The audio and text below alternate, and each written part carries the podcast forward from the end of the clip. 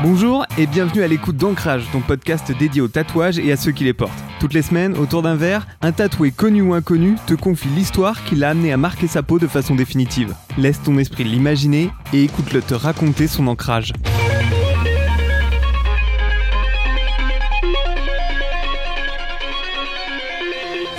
Je m'appelle Clémence Guédan, je suis game designeuse et euh, j'ai un astronaute tatoué sur le bras.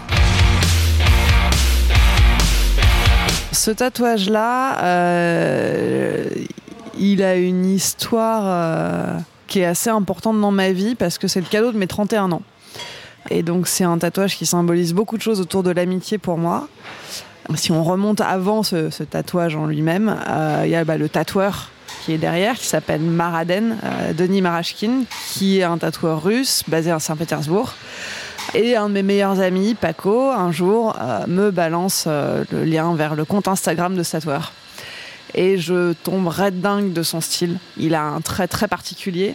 Il a un style que j'ai jamais vu ailleurs. J'ai vu des, choses qui s'en approchaient un peu, mais j'ai- jamais vu vraiment euh, des lignes aussi brutes que les siennes.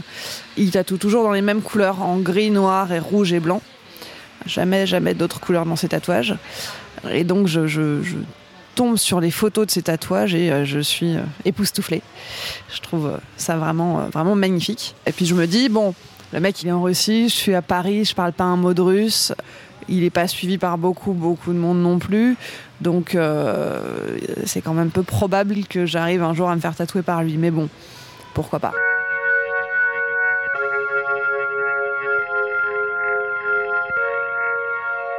Et puis un jour, je sais plus comment ça se fait, mais euh, je me dis, je vais lui balancer un mail juste par curiosité, en me disant, je, je jette une bouteille à la mer et on verra bien ce que ça donne. Et puis arrivent euh, mes 31 ans.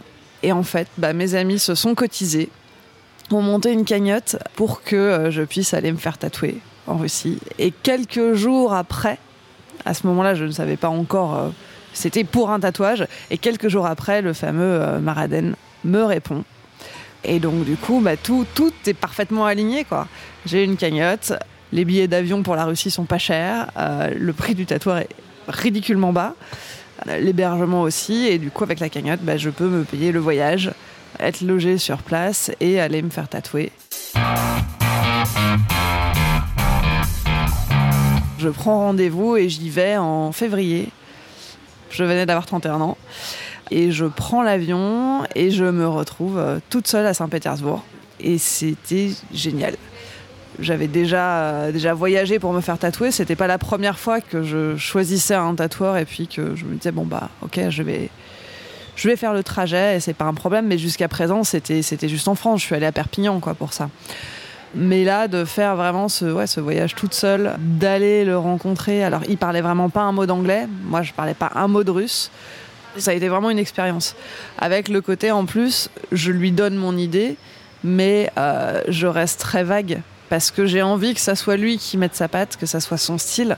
Et j'ai pas envie de lui imposer des choses. Je, lui donne juste la thématique. Je lui dis, je, je veux euh, un cosmonaute avec des étoiles et des planètes qui se reflètent dans son casque. Le reste, fais ta magie, c'est ton métier, c'est toi qui sais faire. Donc du coup, je vais au salon de tatouage, je le rencontre, il parle effectivement pas un mot d'anglais. Donc il avait compris ce que je voulais, on avait échangé un petit peu par mail, mais très brièvement, avec voilà, du Google Trad euh, très approximatif. Je me disais, j'espère qu'il a bien compris ce que je lui ai dit, parce que s'il me fait un truc qui n'a rien à voir, euh, ça va être compliqué quand même. Il avait posté un dessin la veille qui était très proche, parce que c'était une tête de cosmonaute aussi, mais avec, une, avec un crâne à l'intérieur du casque. Et j'étais, Oh, j'espère que c'est pas ça, j'ai pas du tout envie d'avoir un crâne tatoué sur le bras, c'est vraiment pas du tout l'idée. Et puis j'arrive au studio, et il me montre le dessin, c'était pas celui que j'avais vu la veille, et il était parfait. Tu m'aurais demandé de le décrire, j'aurais pas fait mieux que ça, quoi. C'était exactement, exactement ce que je voulais.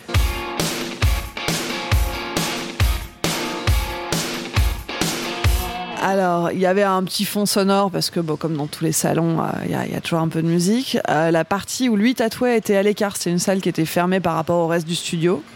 Je me souviens qu'il a posé le stencil sur mon bras et puis il est parti euh, préparer deux trois trucs et donc je suis restée toute seule. C'était une toute petite pièce. Les murs étaient recouverts de dessins de futurs ou d'anciens tatouages et j'avais trouvé ça très joli et en même temps je me sentais un peu un peu satellisée, un peu parce que j'étais dans ce pays dont je ne parlais pas la langue, j'avais jamais mis les pieds avant.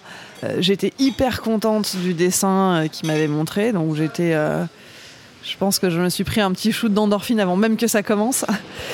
Et puis il est revenu et il a commencé à tatouer parfaitement silencieusement. Il n'a pas dit un mot, il était concentré sur son travail. Il a fait ça à une vitesse. c'est quand même bah, tout l'avant-bras. Enfin, c'est pas une manchette, mais c'est toute la face interne de l'avant-bras. Et il a tout fini en moins de deux heures. En fait, j'ai voulu le remercier parce que c'était, j'étais folle de joie et j'ai fait un Google Trad en lui disant merci, c'est exactement ce que je voulais, c'est parfait, je suis très contente.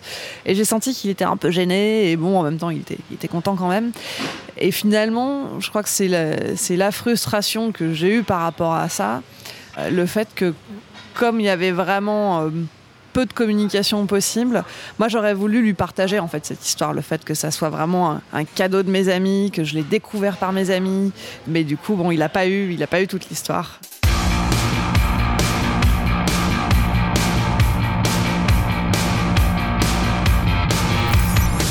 J'appelle ça du tatourisme. Je trouve que c'est vraiment intéressant en fait que ça ne se limite pas au moment, à l'acte où tu vas te faire tatouer, et que tu inclus ça dans quelque chose de plus large. Et dans un voyage, bah, finalement, le, tatouage, c'est une partie du voyage. Ça fait un souvenir aussi qui fait que bah ouais, à chaque fois que je regarde mon bras, je me souviens de ce séjour à Saint-Pétersbourg et de tout ce que j'ai pu faire là-bas. Et c'est associé à des moments de vie, c'est pas juste un tatouage pour le tatouage en soi. Bah, j'étais très heureuse parce que c'était un peu euh, quelque chose euh, que j'avais fantasmé pendant longtemps et qui devenait euh, une réalité, qui devenait concret.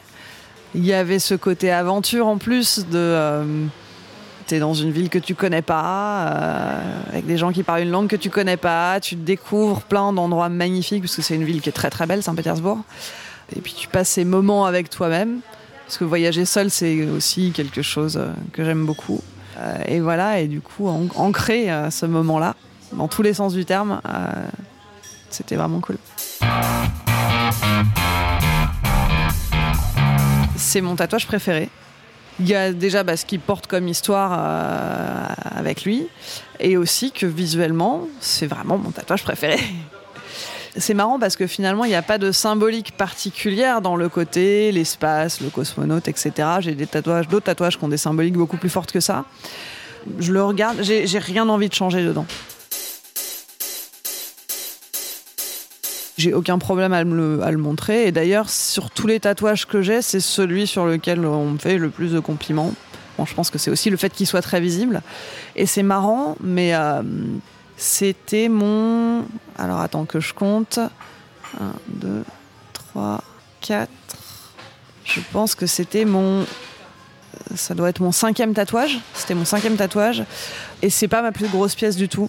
Mais c'est vraiment celui qui m'a donné l'impression d'avoir, euh, je sais pas comment dire, gagné mes galons de tatouer.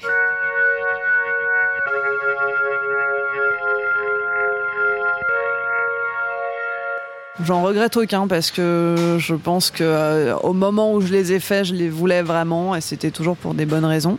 Et quand je dis bonnes raisons, euh, enfin ça veut pas forcément dire symbolique, forte ou quoi derrière, mais je les voulais vraiment à ce moment-là. Maintenant, il y en a certains, bah, j'ai évolué depuis comme n'importe qui.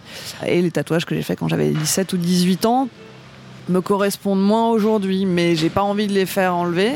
Je pense plutôt un jour à les intégrer à quelque chose de, plus grand euh, pour les conserver, euh, mais qui correspondent mieux à ce qui me plaît maintenant. Mes goûts ont évolué aussi avec le temps. Et il y en a certains, je les regrette pas, mais ils sont pas exactement comme j'aurais souhaité. Et c'est pas grave en fait. Ça fait, pour moi, ça fait partie du truc aussi. À partir du moment où je laisse les clés à un tatoueur ou à une tatoueuse et que je lui dis, euh, vas-y, fais ton art bah il y a des fois où il y a, des, choses qui ne correspondent pas à 100% et c'est pas un problème pour autant et je les aime quand même euh, énormément.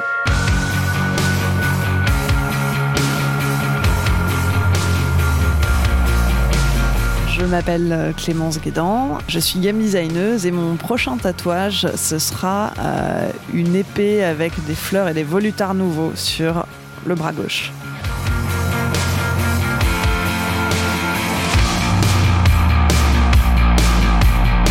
Merci d'avoir écouté Ancrage. Retrouve tous les épisodes sur Apple Podcasts, Deezer, Spotify et les plateformes habituelles. Et à tout moment sur Twitter et Instagram, ancrage podcast. Et si tu veux échanger ou participer, nos DM sont ouverts.